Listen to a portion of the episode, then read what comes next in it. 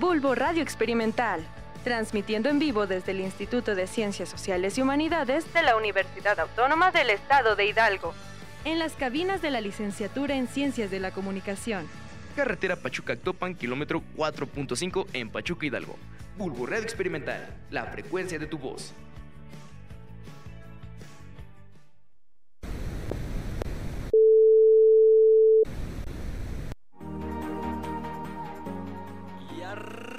Arranca la función.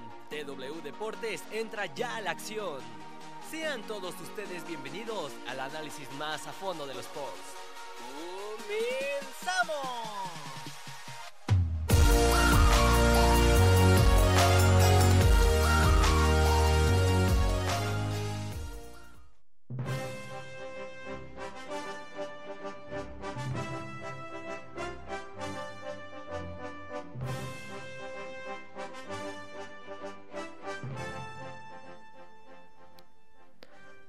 Muy buenas tardes, ¿cómo están damas y caballeros? Sean bienvenidos en esta tarde, noche aquí a eh, para las personas que nos estén sintonizando ya para la noche o en el día, dependiendo de cuándo estén escuchando Ancor, en este programa del 8 de septiembre del 2022 aquí en TW Deportes, el análisis más a fondo de los sports y bueno, en esta no, en esta en este día en la mesa octagonal nos acompañan en el análisis la persona que ustedes ya conocen, Jesús, el analista Fernández Santos y en cabina Mario Alberto Hernández Barrera en la parte de operación y también como locución en el análisis igual.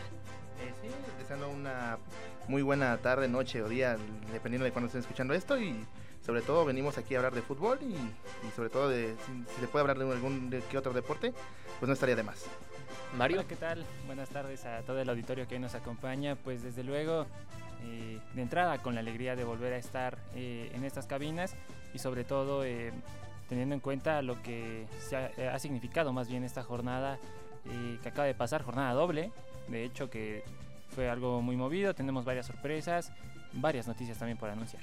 Y bueno, eh, tantito Mario, vamos a bajarle lo que es el fondeo, vamos a bajarle la musiquita de fondo tantito por ahí. Y es que bueno, tal vez a lo mejor ya lo habrán escuchado o visto en alguna parte, pero ah, esta noticia en estos momentos es algo histórica y es que hace media hora atrás por, por ese calculado de tiempo, los medios de comunicación ya como BBC News, Carmen Aristegui, la Televisa además, etcétera, han confirmado el fallecimiento de la reina Isabel II a sus 96 años de edad. Y es que eh, esta persona, recordemos que gobernó bastante tiempo en la corona de Inglaterra, estuvo en la corona inglesa, de, de, la Unión eh, de, de, Gran Bretaña, corrijo, de Gran Bretaña. Y bueno, algo curioso es que esta mujer vio nacer la Copa del Mundo, vio nacer la Copa de Europa, vio en plenitud a jugadores de, de, desde Di Stefano, Pelé, Maradona, Cruyff, hasta Messi, Ronaldo Nazario y Cristiano CR7. Vio evolucionar el fútbol como pocas personas en la historia y vaya, algo que pues al momento llega a ser impactante por la noticia porque sabíamos que esto iba a pasar, las personas son finitas y al final la Tierra la reclamó. Chabelo está apareciendo más cerca de ese de ganar ese torneo bastante distinguido de los inmortales. Y con esto, ahora sí, vamos a lo que es tantito un pequeño respiro y regresamos para seguir con el análisis más a fondo de los sports. Muchas gracias. caminho.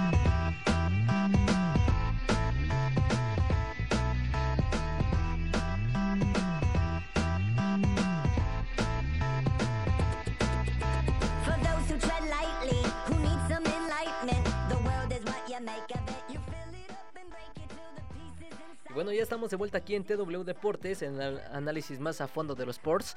Y es que el tema de apertura que vamos a hablar de nueva cuenta, y ahora sí, ya que está Jesus aquí, porque no te ibas a salvar, no te ibas a salvar, Jesus. La vez pasada no viniste por eso, pero esta ocasión no te vas a salvar. Agradezco poder tener esta crisis azul. Cruz Azul, los Pumas de la universidad que el día de ayer resurgieron, pero vaya, la vergüenza de Cruz Azul, los dos grandes que están fuera del repechaje. Jesus, ¿qué quieres? ¿Qué tienes para decir ante esto? Bueno, primeramente agradecer este espacio nuevamente para estar aquí. Eh, sí, no voy a, me ausenté unas semanas de este espacio deportivo, este espacio para hablar, pero bueno, dejando de fuera eso, eh, principalmente problemas tanto en Pumas como Cruz Azul se han agravado más que nada. Eh, ya más allá del 7 a 0 contra América, que lo hablamos aquí, creo que sí, ya estuve en esa situación. Eh, también lo hemos hablado en las transmisiones de, a través de la página de Facebook, las narraciones. Y sobre todo, lo he comentado, el problema de Cruz Azul yace más allá de lo deportivo en la, en la dirigencia. Si no tienes una dirigencia que tenga una planeación segura, que no te traiga jugadores en tiempo y forma, como lo, lo hacían tal vez en los últimos torneos, finalmente tienes el desastre que estás teniendo en los últimos dos torneos, que no, no, no vamos a negar, este es como la debacle, pero ya se veía viendo mal el equipo, con, incluso con Reynoso, entonces creo que aquí la situación ya era insostenible desde el torneo pasado y pues aquí simplemente llegó el último golpe de gracia. Y en el caso de Pumas pues poco a poco creo que la línea ha ido a agarrar un equipo más en forma, sobre todo con Dineno recuperando esa forma de goleador y ahora con Dani Alves que está aportando que sí, sí, en la mayoría de los fanáticos de fútbol mexicano y sobre todo de los otros equipos se lanzaban contra Alves, también incluso la propia afición de Pumas, en gran parte porque pues es el nombre, ¿no? Es el nombre que pesa Dani Alves, el máximo jugador que ha ganado más títulos en toda la historia del fútbol. Y quieras que no, ese nombre pesa y si no estás funcionando o no estás entregando los resultados que la afición y pues en general el aficionado mexicano esperaba de ti, pues al final te trae estos problemas. Pero bueno, yo creo que es él es el menos eh, responsable de la debacle de Pumas en los últimos partidos porque aún así había metido asistencias, era un hombre que estaba esforzándose, sí, en algunos partidos le costaba, pero pues es un hombre, es un solo jugador, no puede cambiar toda la situación de una plantilla, pues, de, al final y cabo tuvo un bajón de juego a nivel general desde el torneo pasado, incluso me atrevería a decir desde hace tres, tres torneos. Del cielo al infierno, así es la historia del equipo de la máquina celeste, que hace exactamente poco más de un año estaba cargando la novena, haciendo júbilo en toda la nación, durante donde incluso las capitales más importantes de los estados de la República Mexicana estaban llenas de gente cementera en las calles. Aquí en Pachuca se vio este, esta fiebre, esta fiebre cementera. Pero bueno, Mario, Nacho Rivero, Dani Alves, los únicos jugadores de sus equipos respectivos que aportan porque era algo que comentaba con Jesús Fernández en el duelo que tuvimos por TW Deportes, que fue Cruz Azul Monterrey. Estos dos jugadores juegan en diferentes ondas, sintonías. En el lado Rivero es más activo, busca ser más, más apasionado, se entrega en todas las pelotas, manda centros, participa, defiende, ataca, eh, distribuye. En el caso de Dani Alves vemos también una cuestión de distribuidor de juego, pero sus compañeros no le secundan. ¿Será esa la situación? Yo no quisiera tampoco señalar una, digamos, una situación en particular en torno a lo que conlleva, sobre todo dos laterales, ¿no? Que ha sido la posición fija tanto de Nacho Rivero como de Dani Alves. En mi opinión, en mi opinión, es muy difícil que un lateral te resuelva los partidos. O sea, porque no estamos hablando de una posición que sea digamos, de un desarrollo fundamental como lo podría ser un mediocampista ofensivo, por ejemplo, o un centro delantero. Eh, es muy difícil, ¿no? cargarle, digamos, eh, toda la responsabilidad a, alguien que está en la banda defendiendo, ¿no? Es cierto que las funciones de los laterales ahora ya no nada más es defender las bandas, ¿no? Pero, o sea, culpar a a, un lateral por el mal desarrollo de un equipo entero cuando prácticamente es de las posiciones más aisladas de, la cancha, ¿no? Eh, pues no, pero acá lo que, lo que, me estoy refiriendo tantito, Mario. Eh, me, gustaría este, eh, hacer énfasis especial en el hecho de que pues Nacho, Nacho Rivero es cierto, ¿no? Por mucho tiempo se ha caracterizado por ser como el jugador emblema que la afición azul pide.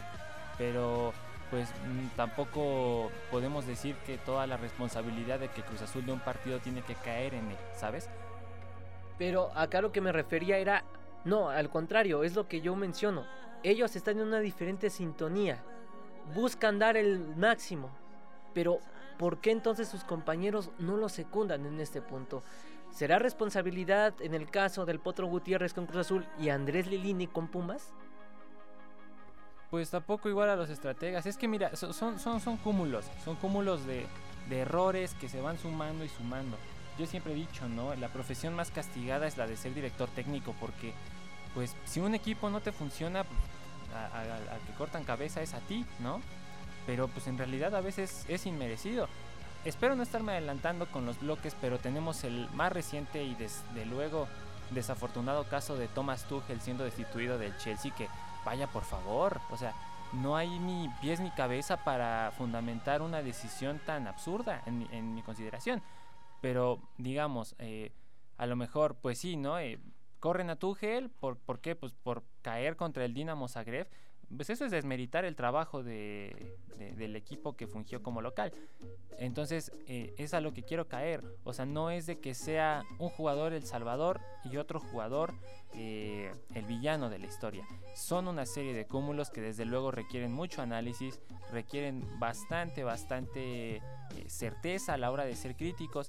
Pero pues aquí en México como aficionado es muy fácil señalar, ¿no? Que nada más eh, decir, ah, pues de 11 jugadores Nacho Rivero está haciendo bien las cosas. O de decir, no, ahora Dani Alves, este, que de hecho lo mencioné en una entrevista, ¿no? De que pues a los 5 días que llegó a México ya estaba jugando, no tuvo un proceso de adaptación. O sea, eso también tiene que influir. Como figura grande, pues desde luego a Dani Alves le dijeron, tienes que entrar de lleno. Pero era lógico que no iba a entrar a su nivel, digamos, eh, estelar o al nivel que le hemos conocido. tampoco esperemos una versión de Dani Alves como la que estaba en el Barcelona porque los años no pasan en vano. Pero sí me atrevería a decir que al menos en Pumas sí se puede notar una mejoría en cuanto porque a Dani Alves ya se le nota el acoplamiento, ya se le nota eh, con más ritmo, se le nota que ya no le afecta tanto el hecho de la altura, de los horarios, que pues hay que ser sinceros, para él era un, un terreno completamente desconocido. Lo de, lo de Cruz Azul desde luego no tiene mayor justificación, te reitero. Si señalamos a un culpable es señalar a un puñado de otros 6, 7, ¿no? Si vas a señalar realmente porque no sabemos tampoco cómo están las cosas. A partir del título, tú lo mencionabas, Cruz Azul se vio mermado por decisiones administrativas, por cuestiones de la propia cooperativa.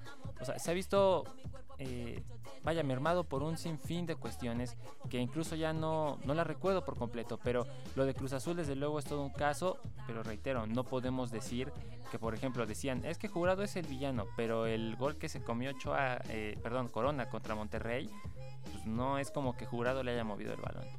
No, es que ahí era donde íbamos en este aspecto. ¿Qué necesita Cruz Azul? ¿Qué necesita la máquina para remontar este mal momento que han tenido? Guadalajara, más adelante vamos a enfocarnos en estos dos igual, los otros dos grandes, América y Chivas, también no los vamos a dejar de lado. Pero en el caso Cruz Azul, ¿qué necesita o qué aspira? Jesus. Eh, bueno, ya lo habíamos platicando bastante.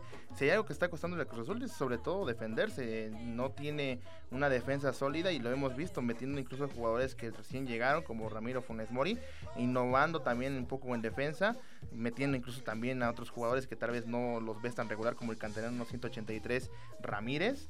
Eh, una defensa que no está hecha para jugar. Aparte pierdes a tu mejor jugador en defensa que es Juan Escobar. El panorama era gris en la parte de defensa y recordemos 31 goles recibidos en este torneo, ya siendo el torneo en, la parte de, de, parte de defensas el peor torneo para Cruz Azul y por otro lado el, ataque no está funcionando, sí llevas 18 goles, pero pues no está cubriendo lo que pues, estás metiendo. Finalmente es una consecuencia del juego de que dejó Diego Aguirre, que recordemos, Diego Aguirre es un técnico que apuesta mucho más por jugar con una línea de tres centrales, con tres mediocampistas, incluso algunas veces jugando con cuatro delanteros para ir con todo el ataque, pero dejando bastantes espacios atrás y pues eso se le ha visto y pues lo vimos creo que en su mayor esplendor contra, ah, contra América y lo hemos visto también contra Juárez, perdiendo incluso esos minutos, aunque ya es ahí con el potro, pero pues son consecuencias de un estilo de juego que ha continuado, que se ha perseverado y pues que está sigue afectando hasta la fecha Cruz Azul y pues ya perdiendo eh, fichas eh, importantes como Escobar y aparte bajón de juego como se dará de no sé, Cata Domínguez, aparte de pérdidas como Pablo Aguilar o Aldrete, que Aldrete no ha hecho un mal trabajo con Puma, simplemente no se han dado los resultados, y Pablo Aguilar que con libertad, que en Paraguay pues la está rompiendo, entonces creo que aquí es donde entra la parte de eh, planeación, ¿no? No planeaste bien o te vendiste jugadores claves, pero no trajiste con quién, con quién podía reemplazarlos y también quién podía competir para poder tener eh, una, lucha por ese puesto, ¿no? Tenemos el caso de Jaiber Jiménez, ¿no? El número 3 de Cruz Azul, formado en la cantera, que lleva años ahí como suplente y que ahora lo están incluso moviendo como lateral izquierdo y simplemente no funciona. ¿Por qué? Porque pues lo están inventando ahí, lo están buscando una posición y algo que vimos contra Monterrey claramente es que Cruz Azul no tiene una, una alineación fija porque vimos incluso que Nacho Rivero siendo un todoterreno, pudiendo jugar como volante de contención, como lateral, incluso como central, pues pasó jugando por las tres, eh, las tres funciones, incluso llegando a jugar Cruz Azul de una línea de cuatro a una línea de cinco. Entonces, desde ese punto, en la parte táctica no hay una alineación fija, no hay un jugador que esté ahí eh, en una situación que tú digas es jugador clave, más que Nacho Rivero tal vez, y incluso Nacho Rivero lo mueve de posición, a pesar de que donde más rinde es como tanto como volante como de contención como lateral por derecha. Mario, con esto que ha mencionado Jesus, datos duros, contundentes, Cruz Azul tendría que esperarse en este panorama o habría esperanza para terminar el torneo de buena forma o nos esperamos hasta el clausura 2023? Yo creo que debe Cruz Azul de entrada ya dar por perdido este torneo porque la pelea por el repechaje desde luego va a ser decepcionante que pues no se califique estando más bien teniendo la posibilidad que dos tercios de los equipos que conforman la liga puedan acceder a liguilla pero vuelvo a lo mismo, o sea, no puedes aspirar a liguilla teniendo tres directores técnicos en un solo torneo, ¿sabes? Mira, eh, es que, aquí ahorita Cruz Azul debería de tratar de cerrar eh, el torneo con dignidad, entre comillas, pero eh, desde luego ya sentar cabeza o ya ver a futuro en un proyecto más sólido para el torneo de clausura 2023, que yo creo que hay Cruz Azul con los jugadores que tiene una buena dirección técnica y sobre todo un buen proyecto, que yo creo que es lo que eh, en su momento le funcionó a Reynoso, fue protagonista Cruz Azul cuando sentaron un proyecto realmente y lo fueron, digamos, eh, moviendo poco a poco, fueron haciendo los engranajes, fueron aceitándolo de a poco y derivó en un campeonato, que es cierto, ahorita ya eh, muchos jugadores desde luego siguen ahí, pero muchos otros que eran fundamentales ya no. Entonces, por eso insisto, creo que ahorita Cruz Azul debería de al menos tratar de cerrar de la mejor manera posible, sea como sea, cerrar el torneo Dudo mucho que califiquen a, repechaje, pero tienen que tener los ojos ya puestos en el siguiente torneo. Mira, acá es lo que voy a mencionar en esta pregunta, era lo que donde iba tantito a hacer una pausa eh, en este punto. ¿Qué, ¿Qué es lo que quiere un equipo? ¿Jugar bien? ¿O obtener resultados sabiendo a lo que me refiero? ya sabes la ceñita que, a la que se refieren. Esto es lo que quiere un equipo o es jugar bonito.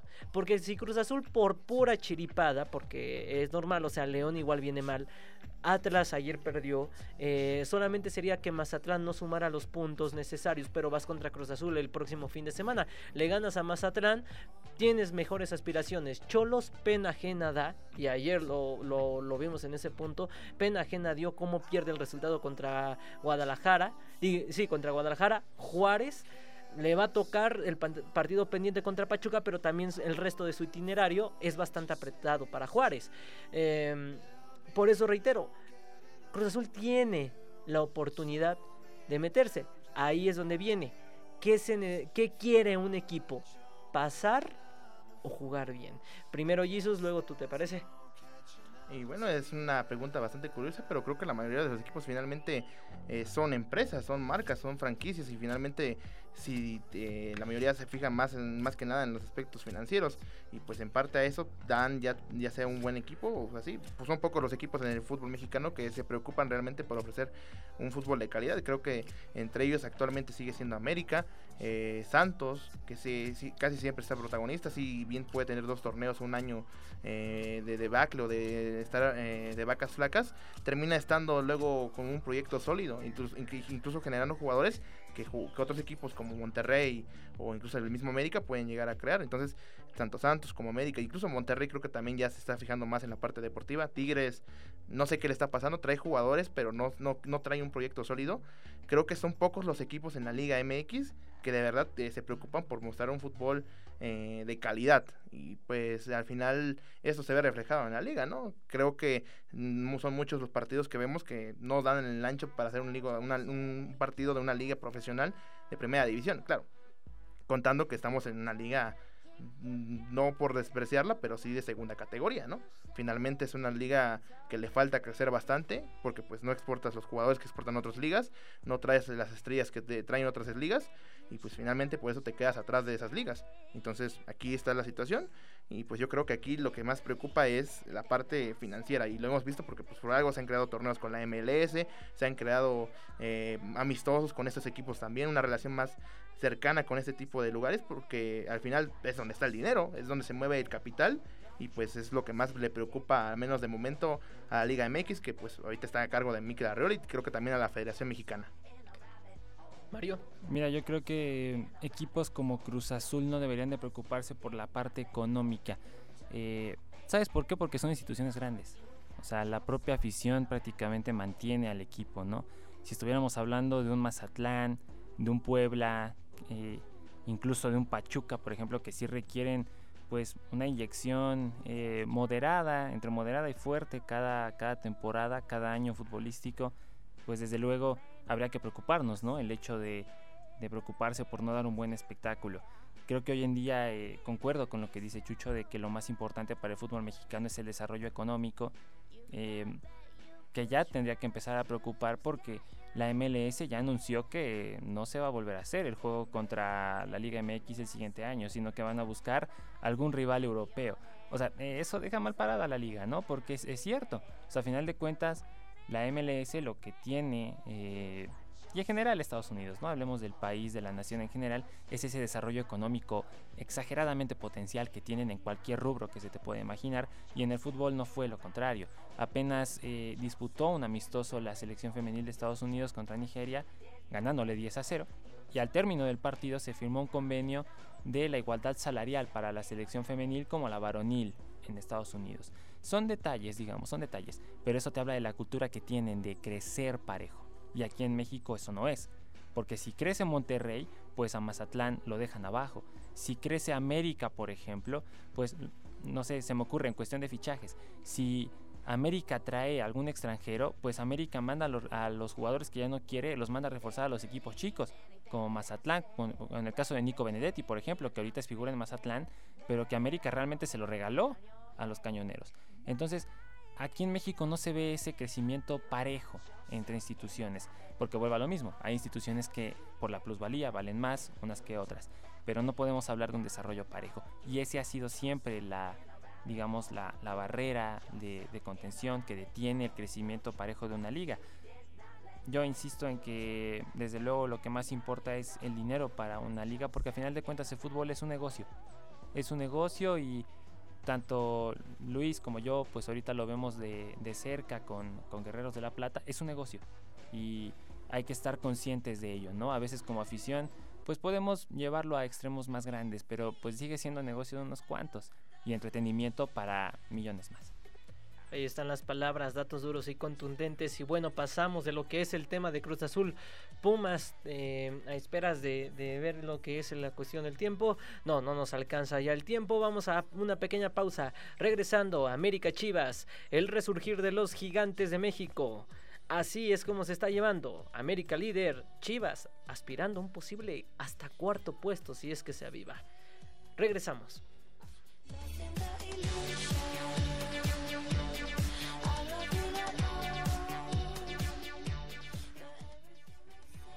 Cambies. Enseguida regresamos a TW Deportes, el análisis más a fondo de los sports.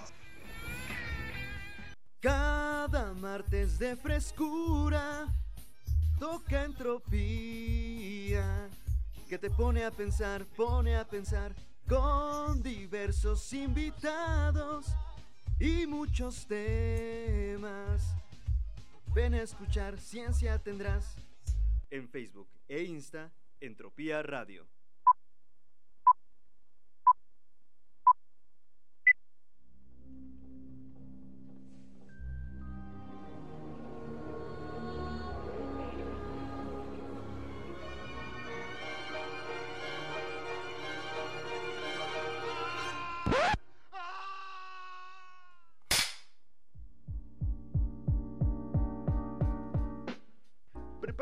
Palomitas y toma tu bebida. Cada miércoles en punto a las 11 de la mañana. Acompáñanos en Corte y Queda, donde hablamos de cine y más cine. Por Bulbo Radio Experimental, la frecuencia de tu voz.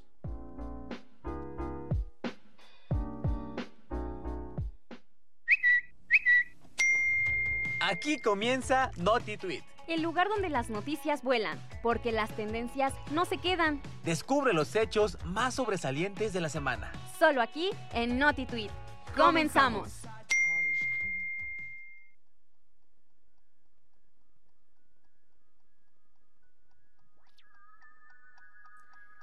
Hola, ¿qué tal? Yo soy Adriana Villort y en esta ocasión te hablaré de una de mis series favoritas del mundo cinematográfico de Marvel, la cual es Loki.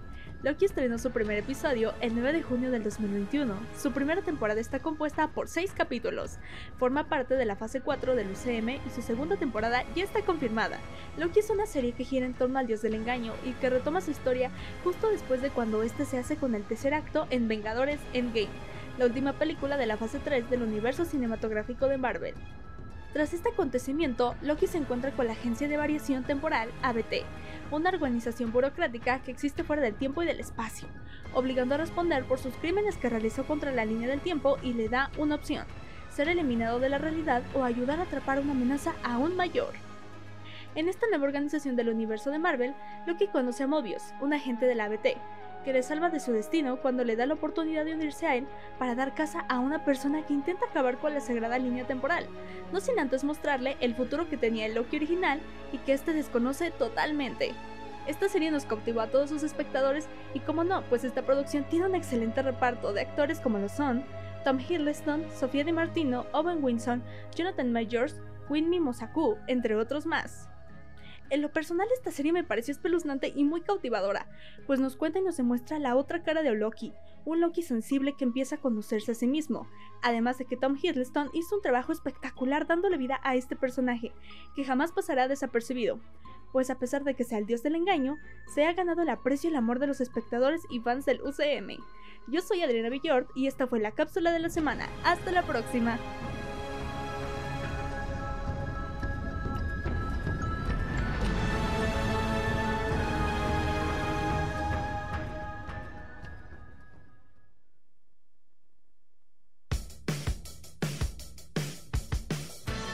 Bulbo Radio Experimental, transmitiendo en vivo desde el Instituto de Ciencias Sociales y Humanidades de la Universidad Autónoma del Estado de Hidalgo, en las cabinas de la licenciatura en Ciencias de la Comunicación. Carretera Pachuca-Actopan, kilómetro 4.5 en Pachuca Hidalgo. Bulbo Radio Experimental, la frecuencia de tu voz.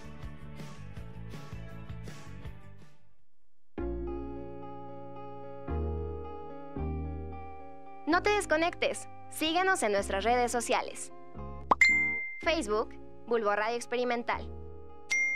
TikTok e Instagram, arroba Bulbo UAEH.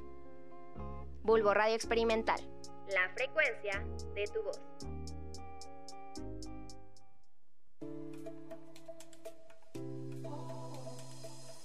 Estás escuchando Bulbo Radio Experimental.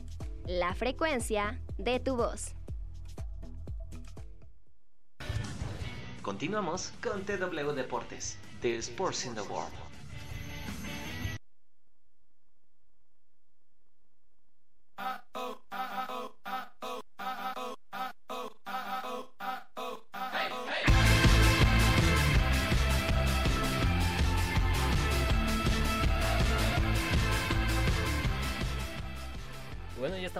Aquí en TW Deportes de Sports in the World.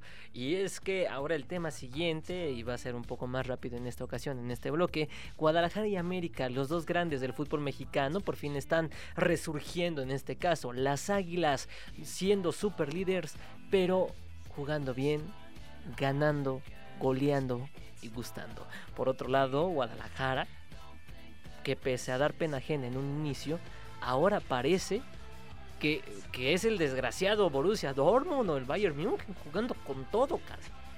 Y este duelo que se viene en la jornada 16, el Clásico Nacional, el próximo 17 de septiembre por TW Deportes, no se lo pierdan, va a estar totalmente fuerte. Jesús, comenzamos contigo. Sí, es, un apartado bastante fuerte porque finalmente América es el mejor equipo del torneo, tanto a nivel eh, futbolístico eh, y también a nivel táctico. Creo que el Tano Ortiz ha hecho un gran trabajo con el cuadro de las Águilas de, América y sobre todo con una plantilla que en un inicio yo a menos veía alimentada, eh, bueno, limitada, perdón. La, tenías nombres como Zendejas, que en ese momento todavía no parecía que podía romperla, sí venía a dar buenos torneos con Necaxa, pero no había rendido lo que se esperaba. Poco a poco se fue recuperando y ahorita lo tenemos en gran forma. Otros jugadores como Diego Valdés que llegaron para aportar también, hoy lo tenemos en gran momento. Henry Martín que parecía una sequía goleadora bastante severa, parecía que incluso perdía su lugar para ir a Qatar. Hoy incluso para mí candidato principal a ser titular eh, para ese partido inaugural contra Polonia. Y pues, ¿quién sería? Es un equipo de América que se ve bastante sólido y sobre todo que creo que no lo habíamos visto así en los últimos, no sé, cuatro años. Creo que es la última vez que podríamos hablar de una América bastante competitiva. Ahora, por la parte de Chivas, yo no es por demeritar el trabajo de cadena. Eh, al final, poco a poco ha ido encontrando una alineación, ha encontrado jugadores y sobre todo ha encontrado a jugadores que están subiendo su nivel individual. Prueba de ello son los, partidos que hemos visto en, las últimas ocasiones, sobre todo ayer contra Tijuana. Los goles caen más por situaciones llevadas por individualidades que por un juego en conjunto. Y si acaso el, segundo de Olivas, el que da la victoria, se da porque eh, ahí quisiera alabando un poco el trabajo de cadena, se tiene un buen trabajo en el, en el, juego de táctica fija. Entonces, eh, me, gusta bastante este tipo de este equipo de Chivas, pero aún así tiene varias cosas que mejorar y prueba de ello es el juego aéreo defensivo. Finalmente, cómo cae el gol de Tijuana, ¿no? Un balón que parecía sencillo para la defensa, se repliegan, dejan a solo a, Di Santo, el número 9 de Tijuana, y cae el gol. Entonces, aquí es donde tenemos que hablar de que pues, hay cosas buenas en, Chivas y sobre todo jugadores que están rompiéndole y tienen un gran nivel individual, como el Piojo Alvarado, como Cisneros, incluso Saldívar, Alexis Vega, que ayer no fue titular. Incluso en, este, incluso en la parte defensiva, Alan Mozo ha ido recuperando, dejando un poco esa labor de, eh, ofensiva de ir hacia adelante y concentrándose un poco más en la defensa, y lo hemos visto. Tiene una precisión de casi el 87% en defensa. Ahí están las palabras de Jesús Fernández Santos, datos, datos duros y contundentes en este caso. Mario, pues al momento tienes que, decir ante Desde luego va a ser un duelo eh, interesante precisamente por el presente que tienen ambas escuadras. Creo que Ricardo eh, Cadena, pues a final de cuentas es un DT con altibajos, ¿no? Lo ha demostrado con Chivas, hay ocasiones en las que repunta, como cuando recién ingresó al banquillo rojiblanco, hay ocasiones en las que desde luego el nivel baja demasiado. Creo que ahorita Chivas está en un momento donde cómodamente puede darle pelea a cualquier equipo menos Club América. ¿Por qué? Porque América está en un plan que no cree nadie. O sea, eh, ya el Tano Ortiz igualó el récord de, victorias consecutivas eh, en la historia de, la institución, que son ocho. Este, no me acuerdo exactamente con qué directores técnicos comparte este podio, pero digamos que ya dejó atrás a nombres como Santiago Solari, como Miguel Herrera eh, y entre otros, ¿no? Entonces, o sea, ya no, no, no es que sea un equipo que esté en un momento. Eh, lo, hablábamos el bloque pasado. Lo que le hacía falta a Cruz Azul es un proyecto serio. Y creo que al darle el interinato a, este al Tan Ortiz para después hacerlo el, futbolista, perdón, el futbolista, el director técnico de cabecera, pues fue precisamente porque él vino con un proyecto y dijo que yo puedo hacer esto, ¿no? A lo mejor es cierto que los resultados no acompañaron a inicio de torneo, pero creo que se tardó eh, la plantilla en entender el esquema, porque ahora son indescifrables. O sea, el ataque de América es impredecible, no es como que se repita un patrón de que solo atacan por las bandas o hay construcción en el centro. Atacan por donde sea, porque por donde sea son eficaces. Entonces, desde luego va a ser una prueba muy dura para Ricardo Cadena el frenar a un América que ya es histórico con lo poco que han logrado. Ahí está, estos datos más en este punto eh, claro, reconociendo lo que es el trabajo del Tano Ortiz. ¿Tú estás de acuerdo, Jesús, en que Guadalajara no le puede hacer mucho a esta América? Pues finalmente es un cuadro que está sólido en tanto en defensa, en medio campo y sobre todo en delantera, porque tienes opciones. Recordemos, ahorita tienes a un Jonathan Rodríguez que si bien le costó, no le costó entrar porque finalmente en el debut marcó, viene en buen momento después del breve paso que estuvo por el fútbol de Qatar, si no mal recuerdo, o sí, el fútbol de Qatar, y finalmente revuelve a la Liga MX, donde es su hábitat natural, va prácticamente donde se siente como pez en el agua y pues lo vemos en buena forma. Sendejas, Sendejas tenemos el dato que si bien no ha aportado tanto en goles, tanto en asistencias, es un, es un jugador que te está aportando mucho en creación, sobre todo en cuestión de pases, te está tiene una efectividad del 82%, una brutalidad para un jugador de Liga MX y Diego Valdés, ni se diga, es un jugador plurifuncional que no solamente te juega como un volante creativo, sino que también te puede jugar como eh, extremo eh, por las bandas de la izquierda a la derecha y se puede jugar incluso como falso 9, entonces es un jugador bastante dinámico. Y pues por otro lado, Martín, gran momento. Y pues sí, al final en líneas generales, si nos vamos en, en cuanto a ese juego en conjunto, táctica y sobre todo eh, línea por línea, América es superior sin dudar, sin, sin dudar, ¿no? Y al final Chivas lo que necesita es trabajar muchos aspectos, sobre todo la defensa, es que es prácticamente una coladera, si no es por Miguel Jiménez, no, yo creo que es, eh, eh, y por, también porque hubo fallas este, masivas con Tijuana, Creo que Tijuana pudo haber sacado prácticamente la victoria el día de ayer, pero finalmente lo que tiene que trabajar Cadena es la defensa, ir viendo más opciones y pues solidificar más este equipo porque finalmente como lo digo sí estamos viendo cada vez un poco más de juego de toque más pases más precisión eh, y sobre todo cediendo un poco la posesión jugando un poco más ah, de una manera reactiva o sea más al contragolpe. Entonces creo que es un cuadro que podría darle pelea a América pero no le va a ganar. O sea, no, no, dentro de la previa, dentro de la estadística, muy difícilmente le va a ganar. Empatar, probabilidades, probabilidades hay. Y claro, también puede ser la victoria, pero finalmente el panorama está a favor de la América. Pero pues, a menos estos resultados nos dejan con un sazón bastante interesante para el clásico. Ahí están las preguntas de las respuestas de Jesús Fernández Santos ante los cuestionamientos. Última pregunta para pasar al siguiente a la siguiente parte, el siguiente tema. Mario Jesus. Resultados de América Necaxa, ¿cuánto le calculan? Y Chivas Puebla. Jesus. Mm, a ver, por una parte, pues Necaxa viene no tan no en una buena racha, la verdad, viene incluso de creo que de viene de perder este contra Santos, e incluso llevando ya varios empates seguidos también perdiendo puntos en el camino. Finalmente es es Chivas a quien, quien saca provecho de esto y se cola en el séptimo lugar gracias a estas derrotas de Necaxa, que pues venía a la alza con el Jimmy Lozano. Y pues yo creo que si sigue la tendencia puede ganar Chivas. Y recordemos, si gana Chivas, se pone de lleno para poderle pelear el lugar a Toluca en, la sexta posición, porque Toluca perdió contra Tigres y tiene un partido de más eh, sobre lo que tiene Chivas. Entonces, partido fundamental para Chivas. Y por el parte de América, eh, no creo que me estoy confundiendo, pero este, este, es Puebla, perdón, es todo eso, pero para Puebla. Y con la cuestión de Necaxa, bueno, este, pues sí, va a ganar, va a ganar América. Aquí creo que todos estamos de acuerdo que América va a aplastar el cuadro de Jimmy Lozano, porque pues si le ganó Atlético de San Luis, que tiene más o menos un nivel similar a Necaxa en puntajes incluso, yo creo que... Ya me estabas espantando, Jesús, acá acababas de enaltecer a la América y estabas hablando sobre Necaxa como equipo que le podía hacer Sí, me confundí, me, confundí, entre Chivas. Santa madre de Dios. me confundí. Me confundí entre ambos equipos, una disculpa. Pero finalmente es una situación complicada, pero eh, igual con el caso de Puebla, igual rival directo para Chivas. Es un rival que viene no diría que en vacas flacas, pero sí que ha perdido bastantes puntos y lo vimos el día de ayer, ¿no? Pachuca le remontó un 2 a 0. Te estás calaverizando, ¿eh? Te estás calaverizando. Te lo estoy diciendo desde ayer, ¿eh? Te estás calaverizando, pero feo, ¿eh? Sí, sí, sí. Hay una constante en las transmisiones y pues ahí pueden escucharnos también.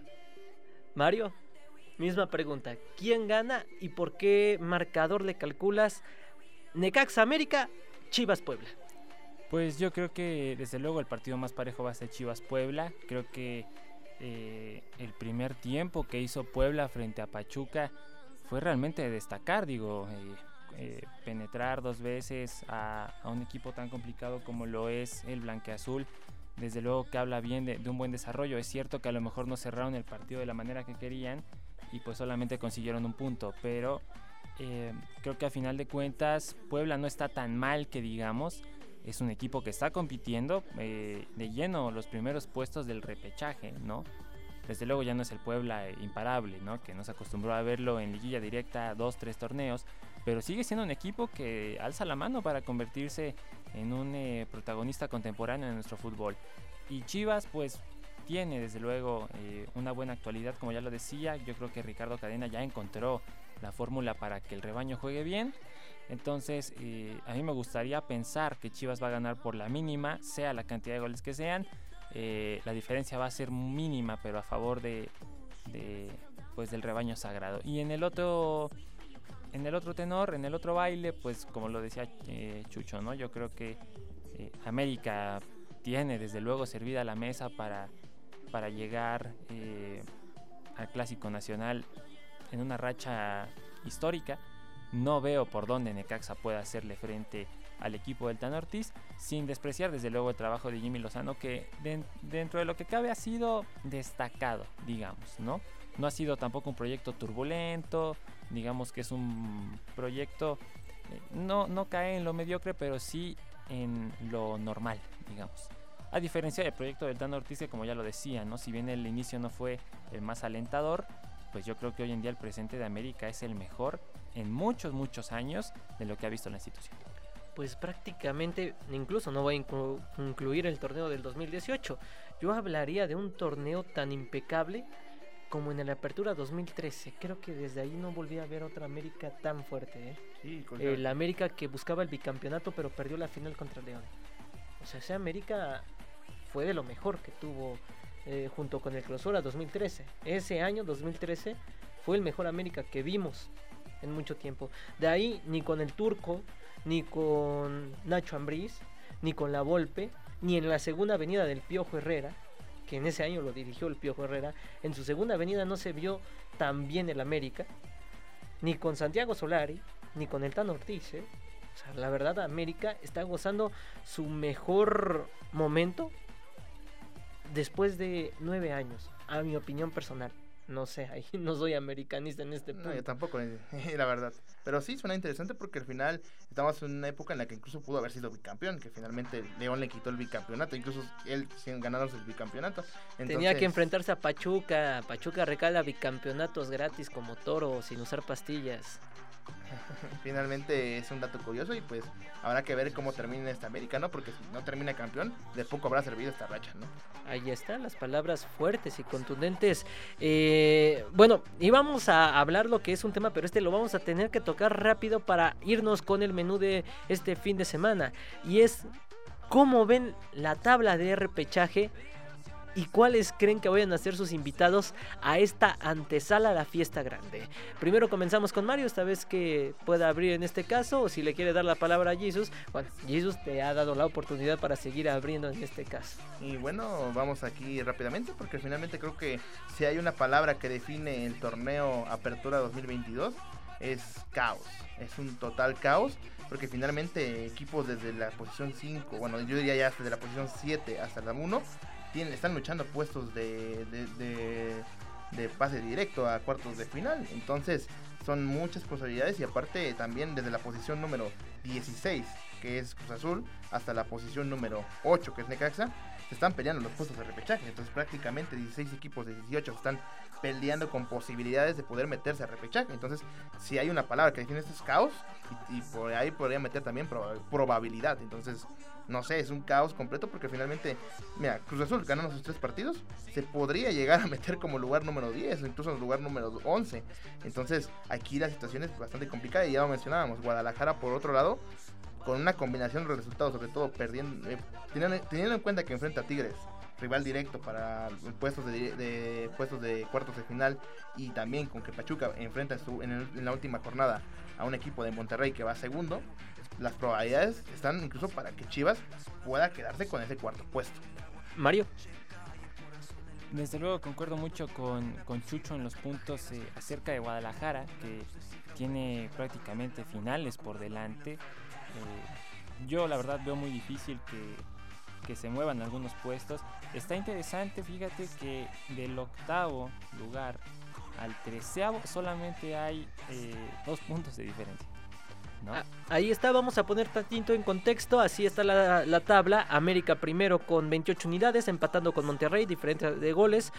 Santos y Pachuca 25 puntos, pero por diferencia de goles Santos está arriba que Pachuca, Pachuca es cuarto y Santos tercero. Tigres quinto lugar con 24 unidades, Toluca con 22 es sexto, séptimo Guadalajara con 19, Necaxa con 17, 17 puntos es octavo, Puebla con 16 unidades noveno, Mazatlán, León y San Luis tienen 15 unidades respectivamente.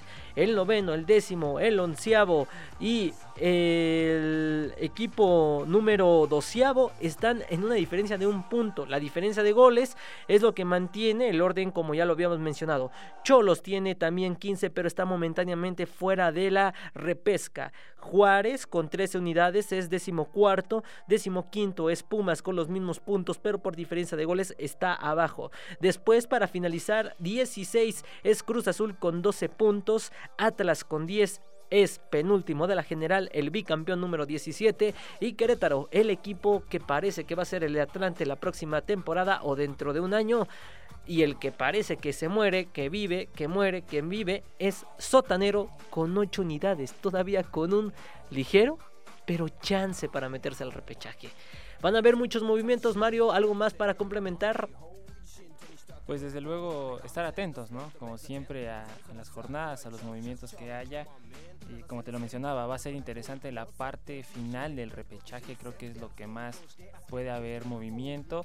Yo me atrevería a decir que al menos del primero al sexto ya están eh, consolidados los equipos a liguilla, habrá que ver en qué posiciones acaban, pero sí me atrevería a dar el pronóstico de que va a ser un cierre de liga desde luego muy cerrado eh, con cero dramatismo, porque pues ya eh, con cada televisora su horario, pues ya no es como que tengas la incertidumbre de a ver quién entra al repechaje y quién no, como se hacía en años anteriores, ¿no? Donde se ponían a rivales o a los partidos donde había eh, más posibilidades de que cambiaran las cosas, se jugaban a la misma hora y entonces era una movedera, ¿no? De que con un gol quitabas a tres equipos y luego empataban. Y era, eran épocas muy lindas del fútbol mexicano que por este, por este secuestro, digamos, de las televisoras ya no disfrutamos pero eh, eso no quita que vaya a ser un cierre interesante, que puede que tengamos alguna sorpresa eh, al final que conforme la antesala de la fiesta grande.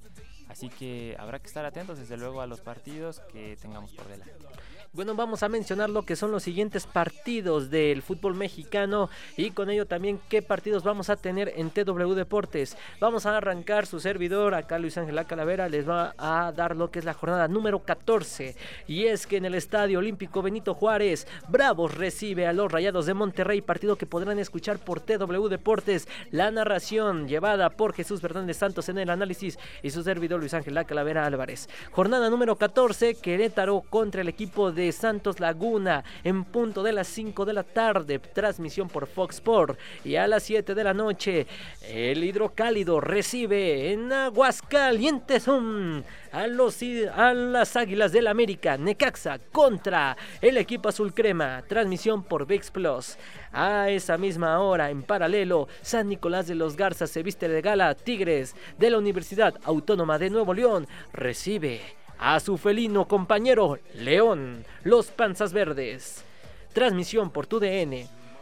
En punto de las 9 de la noche, 9.05, tenemos doble cartelera. Toluca en el Nemesio 10 en el infierno recibe a unos Pumas que van a buscar lo que es tener aún aspiraciones de meterse al repechaje. Toluca, por su lado, debe de procurar subir a lo que es la liguilla directa desde las 9 de la noche. Transmisión por VIX Plus. Y todavía ahí vamos a estar viendo cuál transmitimos por TW Deportes. La narración, si Toluca o Chivas. Eso ya será cuestión de hablarlo. Cuál este, les llevamos en la cuestión de la página de Facebook. A las 9.05 de la noche, Chivas en el Acro busca asegurar su clasificación contra unos camoteros, el empate club, que buscará romper la sequía.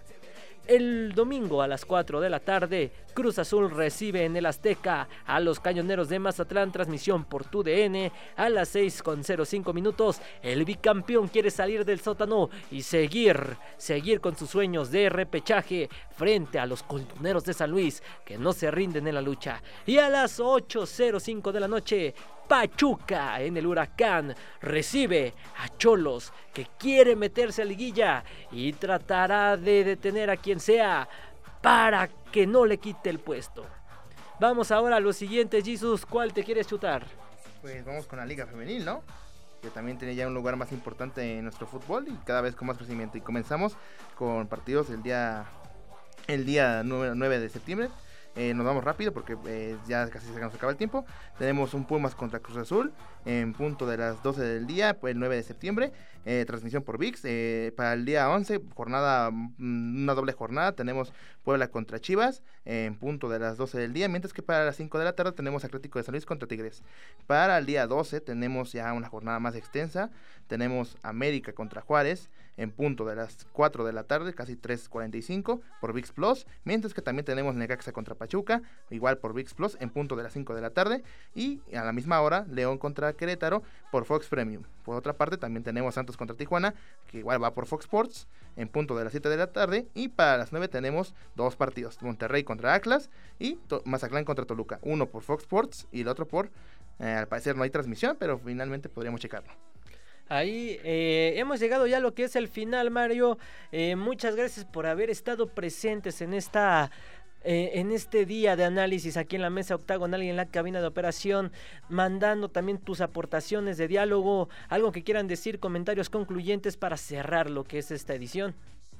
Pues desde luego, como, como siempre, la invitación a estar atentos ¿no? a, la actividad futbolística que se desarrolle tanto en el fin de semana como los partidos que haya a ver en, en el transcurso de la semana siguiente.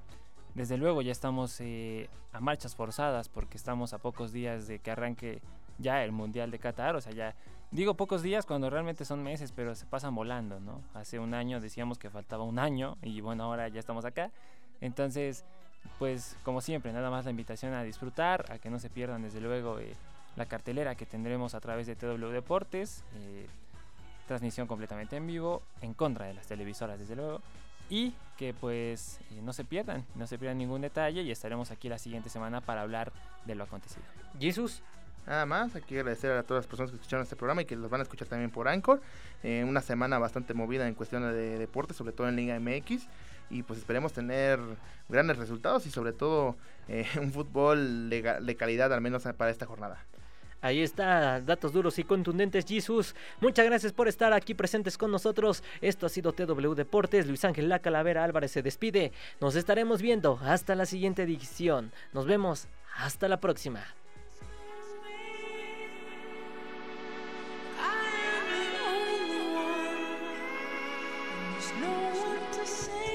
Nuestro momento ha llegado. El pitazo final se ha ejecutado.